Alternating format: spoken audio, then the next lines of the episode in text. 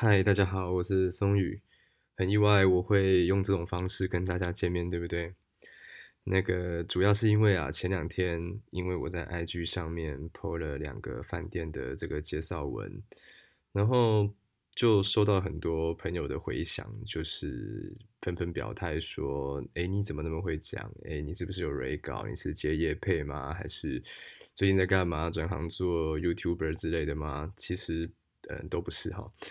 只是阴错阳差啦，刚好那个我同事那个下礼拜的交流分享，他要介绍饭店，所以他就请我多拍一些照片，让他有一些素材可以去介绍。那我想说拍拍照就没什么意思啊，那一个人住饭店闲着也是闲着，我就来直接当个 YouTuber 来试试看。哎，结果没想到。发现自己其实还蛮会讲的，然后就玩出了一点兴趣诶，但主要是因为大家给我的回馈真的都太正面了，可能就让我产生了一个错觉，好像我可以靠这个来吃饭吧，也不是用吃饭啦，就是可以跟大家分享一些事情，所以我就决定来弄一个自己的 podcast，有点突然。那至于要讲什么呢？其实这个我想了很久。很多人会以自己的专业当做一个讲这个的背景条件，但是对我而言，讲专业的东西实在是太枯燥乏味了。而且这个东西讲破了，其实也没什么，不会有人整天想要听室内设计的一些专业的东西。我觉得人还是比较在意听 podcast 的时候，还是比较喜欢轻松一点，还是比较喜欢去听一些故事。那我就想一想，我自己人生当中有什么样的故事是对我来说非常非常的重要，甚至是非常特别的。嗯，我就发现啊，其实我谈过非常多的恋爱。说起来其实有点不好意思，但是我真的历经过很多感情的问题，学习到了很多很多的事情，也有非常多的故事。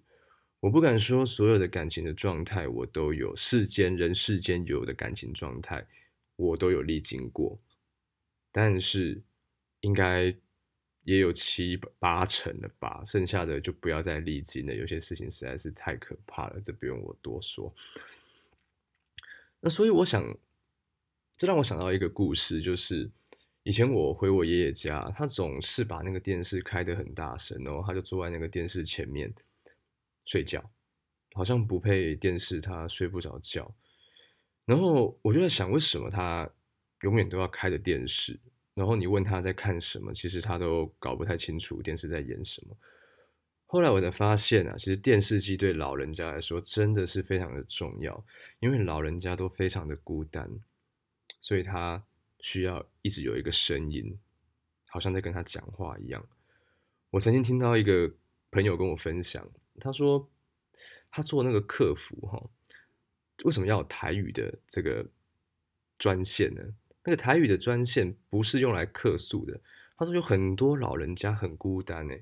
他就打电话到那个台语的客服去跟客服人员聊天，所以我觉得不管是开着电视听人家有个声音这样子，还是要打电话到客服去讲话，我觉得都一样，就是人都很孤单，要么想听人家讲话，要么想要讲话给人家听。那所以我想要做一个这样子的事情，就是我想要做这样子的分享。我想要分享我自己的故事，同时我也想要搜集你们的故事。你可以把你的故事写下来寄信给我，你不用指名道姓，你也不用说你自己是谁，你只要把你遇到的事情写下来。那让我们让听众来去借由我的口吻口述来去分享这样子的一个故事，同时我也会。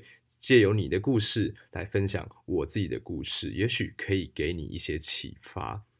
我知道有时候有些事情很难跟身边的好朋友诉说，或者是有些朋友他会习惯用一种批判的方式去告诉你怎样做是对，怎样做是错。但是我相信我们都已经长这么大了，很多事情其实根本就不用人家告诉你怎么去做。FB 上面这么多的文章可以看，你现在只要走到书店，你会发现所有的书店的排行榜全部都是有关于心灵疗愈类的书。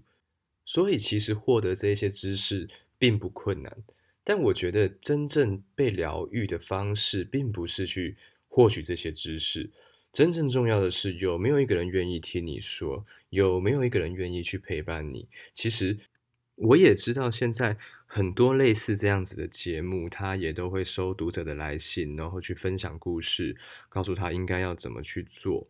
那。因为他们都已经行之有年了，也都非常的红，有很专业的配音啊，甚至是很好的收音设备。那因为我就第一次录嘛，我都不知道我自己讲话的这个速度到底是 OK 还是不 OK。嗯，毕竟我们都说中文，有时候听 YouTuber 在讲，我也是觉得真的是讲的好慢，然后都会调一点五倍。我还在学习与尝试当中。所以还要请各位就是多多包涵，那就是真的希望大家有幸可以听到我讲话的话，可以，如果你正好有遇到这样子的困难，真的是希望你可以写信过来给我，让我们一起那个听听你的故事，来分享一些嗯感人的事情，或者是一些悲伤的事情，我们把这个情绪给释放出来。当然也是很欢迎这个过去的事情，过去的事情也是一个很好的一个分享，不用一定要现在哦。如果你现在已经很好了，那你就听故事就好，不用一定要有遇到问题，旧的也可以释怀了，我们就拿出来大家分享听听看，OK 吗？那为什么我要取叫做这个频道要叫做百度感情人呢？因为。我觉得在遇到感情的问题的时候，最重要的其实就是陪伴，然后去把情绪释放出来。那摆渡人就是在河边啊，在那个帮人家渡河的，那他的任务就是送你到彼岸。那我觉得这个频道的任务就是把你送到彼岸，那你就好了。如果你溺水了，你游不过去了，我就把你捞起来，然后一样就把你送到彼岸去。其实这个灵感是来自于。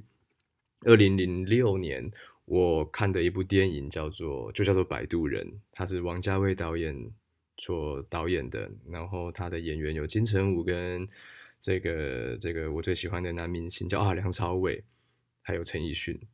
那它其实是一部喜剧，但是他用喜剧的方式去包装了很多人世间很痛苦的事情，不管是失恋，不管是单恋，甚至是一些。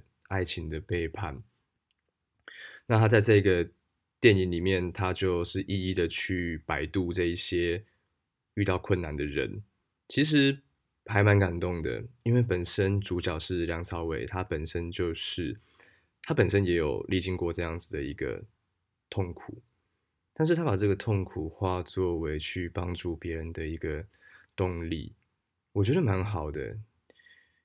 其实我最近。也有类似这样子的痛苦跟困难，嗯，改天再跟大家分享。但是我努力让自己站起来，让自己找到自信，找到自己可以发挥的地方。嗯，我觉得这很重要。我没有，当然也有一群好兄弟，他们一路的协助我、帮助我。但其实我是一个不太喜欢给人家找麻烦的人，所以我一直。跟自己讲，一定要让自己赶快好起来，赶快好起来，赶快好起来。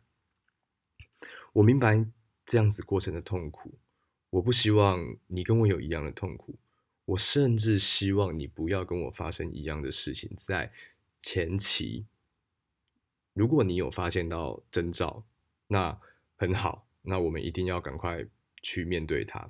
如果你还傻傻的什么都没有发现，那可能等到事情发生了之后。那我就必须来要百度你，你可能就要写信过来给我。所以我觉得也不一定要发生事情啦，旧的事情，或者是你现在正在困惑的事情，你有疑惑的事情，如果你有真的很想知道，你真的很想要说，我们可以放在这个上面来去讨论。这上面最好的是不会有任何的道德批判，不会有任何人给你那个不用像不用一来一往，不用收集太多没有必要的意见。你只要相信你自己心里的想法，听我说故事，听我分享我听到的故事，你并不孤单。最后你自己去反思自己这样子的经验的经历，这样不是也蛮轻松的吗？这样子也可以帮助你快速的去疗伤，我觉得蛮好的，你说是吧？那我现在就留下我的这个这个 Gmail 的信箱，我现在念一遍哈，嗯，S U N G J U 零一零二 Gmail.com，S U N G。ju 零一零二 gmail.com，很期待你的来信。这是我第一次录频道，我没什么自信，我也觉得自己讲的，哎，节奏感好像稍微差了一点。那所以，我那个很开心，大家愿意花这个几十分钟把它看完。最重要的是，我真的很期待有收到信，可以跟大家有很多的互动，可以疗愈到你，好吗？那我们就下一次见，谢谢大家，谢谢，祝你有一个美好的星期日的夜晚。星期一又要上班了，实在是太痛苦了。但换个角度想，就是还有五天又放假了。好，谢谢大家，晚安，拜拜。